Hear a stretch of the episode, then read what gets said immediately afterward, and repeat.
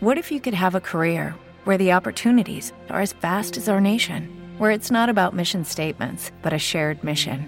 At U.S. Customs and Border Protection, we go beyond to protect more than borders from ship to shore, air to ground, cities to local communities. CBP agents and officers are keeping people safe. Join U.S. Customs and Border Protection and go beyond for something far greater than yourself. Learn more at cbp.gov/careers. Bienvenidos a Voces a Medianoche. El lugar donde las pesadillas Se hacen realidad.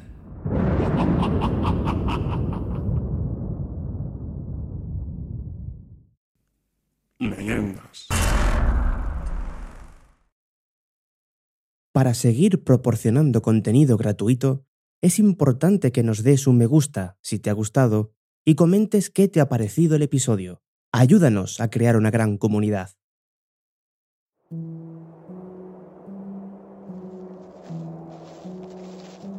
Los árboles se mecían con la brisa del otoño. El leve aroma de la muerte de las hojas inundaba la parte en la que él se encontraba. Aún no habían caído las primeras castañas. Se estaba retrasando el verdadero frío. Por entre las ramas traspasaba los últimos esfuerzos del sol antes de irse a dormir. Se rascó la coronilla cuando vio la hora que era. Debía de haber llegado a casa antes de las nueve y aún se encontraba en el pueblo. Su abuela le había encargado unas velas y un poco de pollo para la cena. Salió disparado de la casa, saltando de alegría. A sus 15 años, nunca había salido solo de casa. Siempre lo hacía acompañado de su madre o de su abuela. Aquella era la primera vez. Atravesó la avenida de Goya y pensó en adelantar por el bosque, ya que de lo contrario tendría que dar un buen rodeo. El sol cada vez tenía más sueño, cada vez tenía menos tiempo. Después de valorar varios caminos, decidió cruzar por el bosque. Con suerte, en unos diez minutos estaría en casa.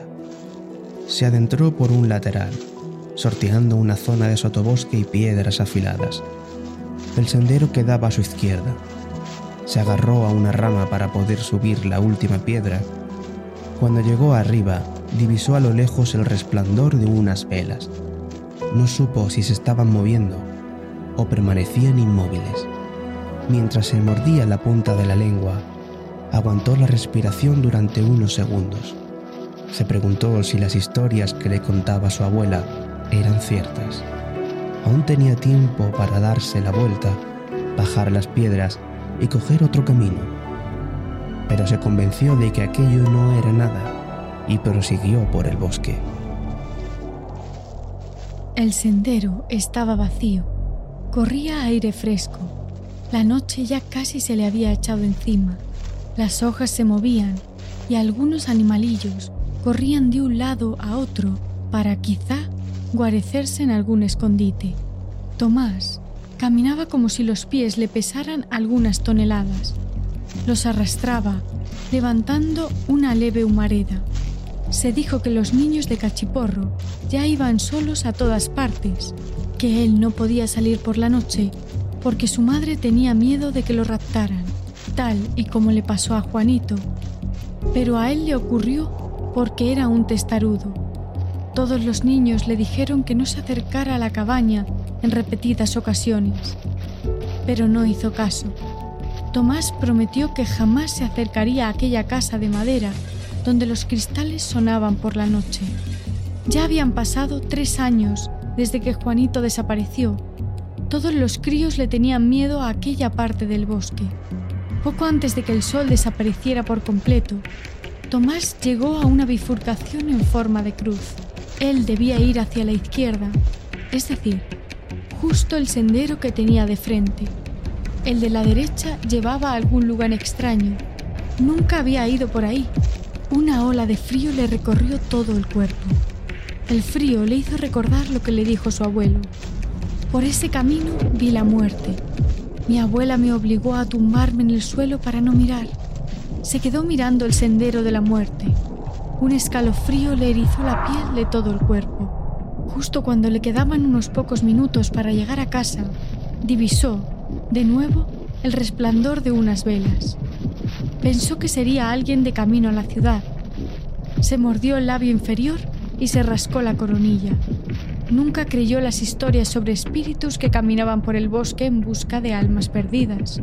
Se decía que aquel que lo pensaba se volvía loco, como le ocurrió a la madre de Pedro, su vecino. Por suerte en su familia no había ningún loco. Las velas se fueron haciendo más grandes. El eco muerto de unas cadenas le llegó al oído. Tomás se quedó quieto, en silencio. La noche cubrió todo el bosque. Tan solo quedaban las estrellas, la luna y Tomás. Se escondió detrás de un pino.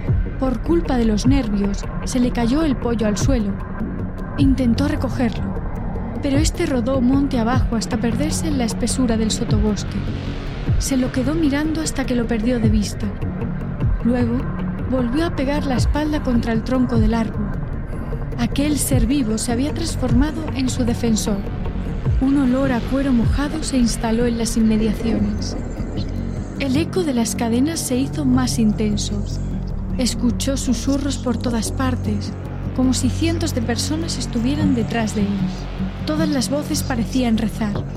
Hablaban sobre el alma de los inocentes y los culpables, sobre la muerte y la vida. También oyó como si alguien arrastrara los pies por la tierra. Él lo había hecho cientos de veces, pero lo que oía era algo distinto, algo mucho más tenebroso. Y de golpe, todo se quedó en silencio para darle protagonismo a los susurros, como si la naturaleza hubiera decidido quitarle el sonido a la vida, al aire. Contó hasta diez antes de salir de allí. Uno, dos, tres, cuatro, cinco. Separó los pies para la primera zancada. Seis, siete. Salió corriendo. Pero en cuanto salió de detrás del árbol, se topó de frente con unos monjes. Vestían una túnica negra. Tomás intentó fijarse en el rostro de los religiosos, pero tenían la capucha por encima.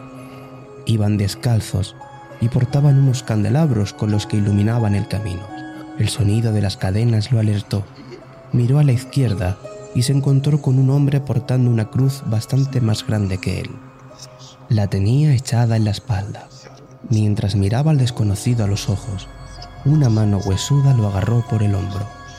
Tomás giró la cabeza y vio el rostro de la muerte cayó al suelo al no soportar aquella terrible visión.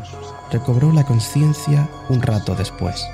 No sabía dónde se encontraba, tan solo sabía que estaba descalzo y caminaba por la tierra hacia alguna dirección. La muerte seguía susurrando palabras que no comprendía. Su cuerpo avanzaba sin que él fuera capaz de pararlo, darle la orden de que se detuviera. No sin un gran esfuerzo, movió la cabeza hacia la derecha y vio que ahora era él el que cargaba con la pesada cruz. Delante no había nadie, se abrían paso a través de la espesura del monte. Cada vez hacía más frío. A lo lejos, cuando debían atravesar un pequeño sendero, unas personas se tiraron al suelo y se taparon los ojos. Él intentó decirles que lo ayudaran, pero aquellos seres humanos no hicieron nada no supo el tiempo que estuvieron vagando por los montes gallegos. De lo que sí era consciente era del dolor que tenía en los pies de arrastrar las cadenas y en el cuerpo de cargar con la cruz. Le pesaban las manos y tenía la sensación de que se le escapaba la vida con cada respiración, con cada paso.